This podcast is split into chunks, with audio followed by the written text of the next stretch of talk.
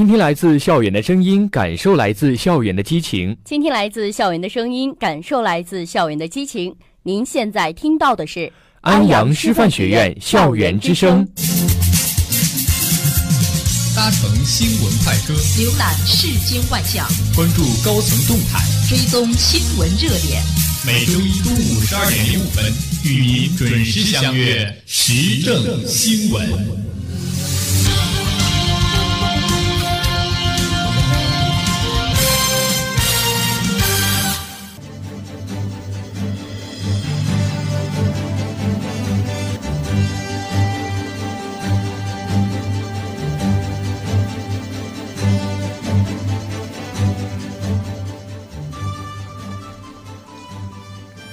下面来看国际简讯。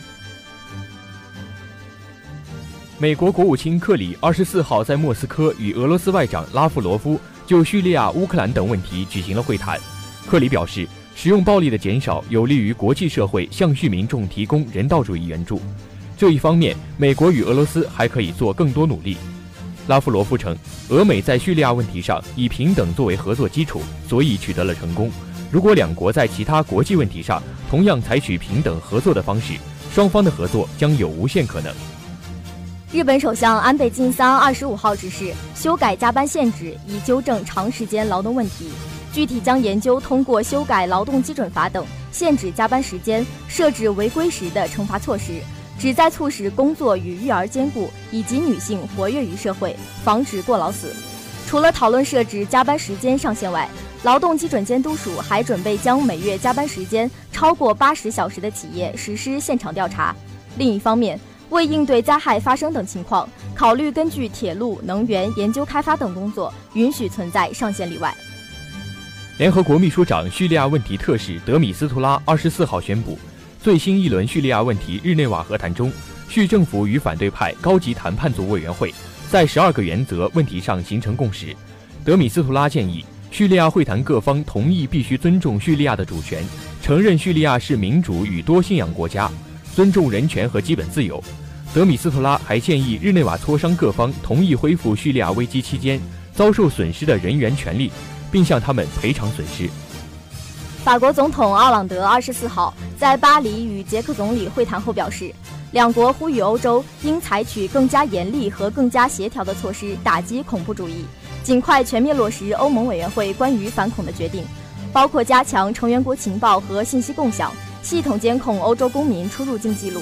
严格控制武器私有和打击武器走私，阻断对恐怖主义的资金支持。双方一致认为，欧盟应尽快通过旅客信息记录共享协议。英国二百五十名企业家二十六号联合宣布支持英国脱离欧盟，并成立投票脱离欧盟商业委员会。英国商会前总裁朗沃斯表示，脱离欧盟将使英国摆脱作为欧盟成员国的各种束缚，可以独立规划英国自身经济战略重点，能够实现更快的增长和更大的繁荣。然，英国商务大臣贾韦德称，根据最新一项针对企业的调查结果来看，不管是大企业还是中小企业，大多数仍然认为英国留在欧盟更加有利，更能保障英国经济的稳定。据外媒二十六号报道，法国内阁通过了最新劳动法改革法案，希望以此解决高失业率问题。然而，学生团体和工会以及社会党人却认为该法案过于偏向企业，威胁工人利益，要求政府撤销这个法案。数万法国学生当天再次举行大规模示威，与镇暴警察爆发冲突，三十多个示威者被捕。而最新民调显示，约百分之五十的法国民众反对改革法案。各大学生组织与工会已计划于本月三十一号举行更大规模的示威。俄罗斯国防部长绍伊古二十五号发表声明称，北约在欧洲，尤其是在俄边境附近地带不断增加兵力部署，这种局面让人担心，俄必须做出应对。绍伊古当天在国防部会议上表示，二零一六年俄计划在西部军区进行约三百次突击战备检查和八百多场作战演练，此举是为了提高军人素养。和军事管理机关的战备水平，以及帮助俄罗斯、白俄罗斯两部集团军做好2017西部战略司令部演习。俄西部军区部队组成正日趋完善。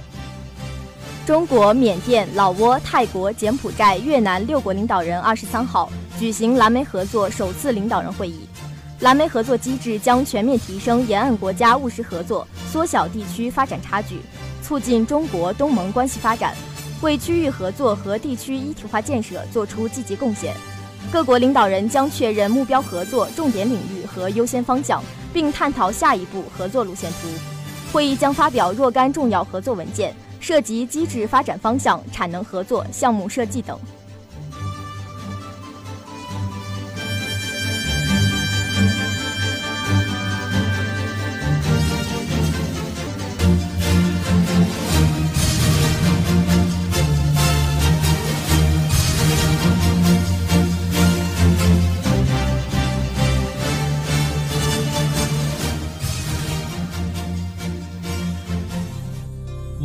直锐的评论解读新闻背后的新闻，我们以敏锐的视角剖析当下社会的真实与复杂。国内时评，关注中国，关注社会。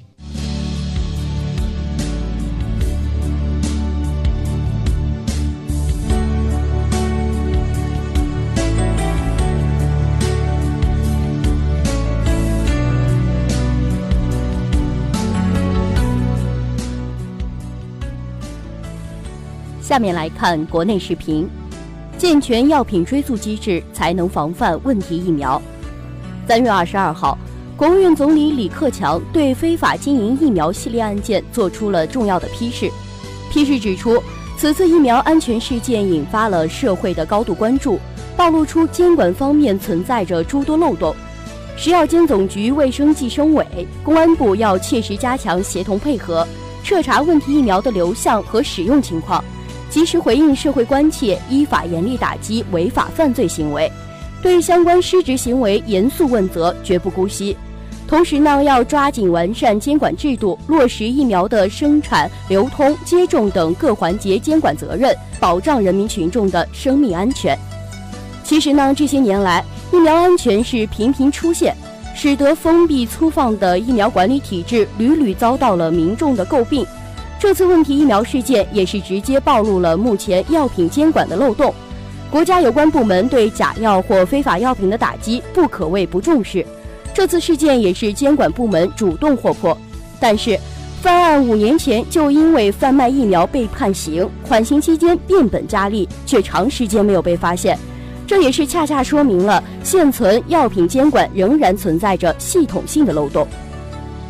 对于疫苗的流通与预防接种。我国法律法规有着明确而严格的规定，例如《疫苗流通和预防接种的管理条例》规定，省、自治区、直辖市人民政府药品监督管理部门负责本行政区域内的疫苗质量和流通的监督管理工作。同时规定呢，疫苗经营实行经营许可制度，且药品零售企业不得经营疫苗，但问题疫苗案所涉及的防疫门诊却不具备经营疫苗的资格。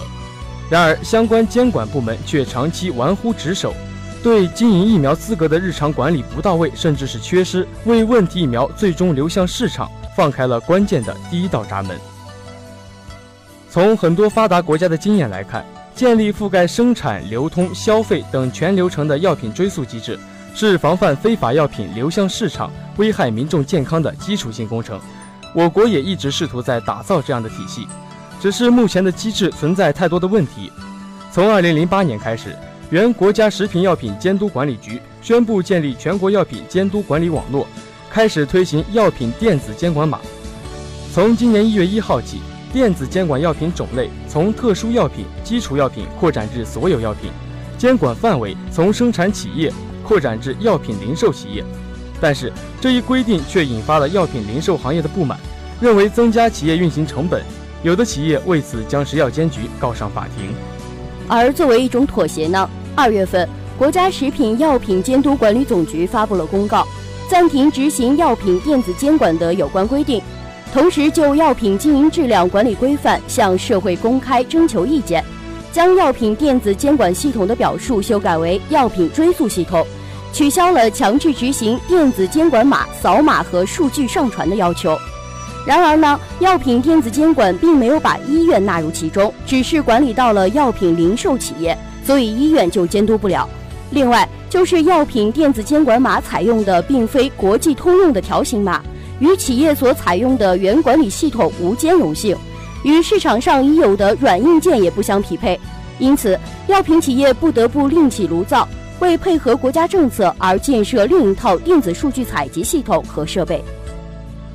如果现行的药品电子监管码再强行推广到医院，可能会激起更大范围的反弹。当然，这一体系还存在着其他更加要命的问题，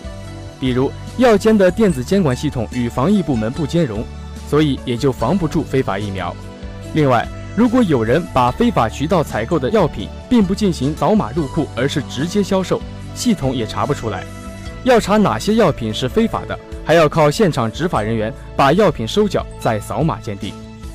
问题疫苗的危害性呢，或许没有很多人想象中的那么大，但也是一个反思并健全和完善药品追溯体系的契机。药品监管是公共卫生管理的重要环节，安全绝不容许出现疏漏。针对此次爆出的问题疫苗，只有在制度上亡羊补牢，消除目前的药品监管空白与真空，让天下再也没有让人恐慌的疫苗和让人不放心的药品。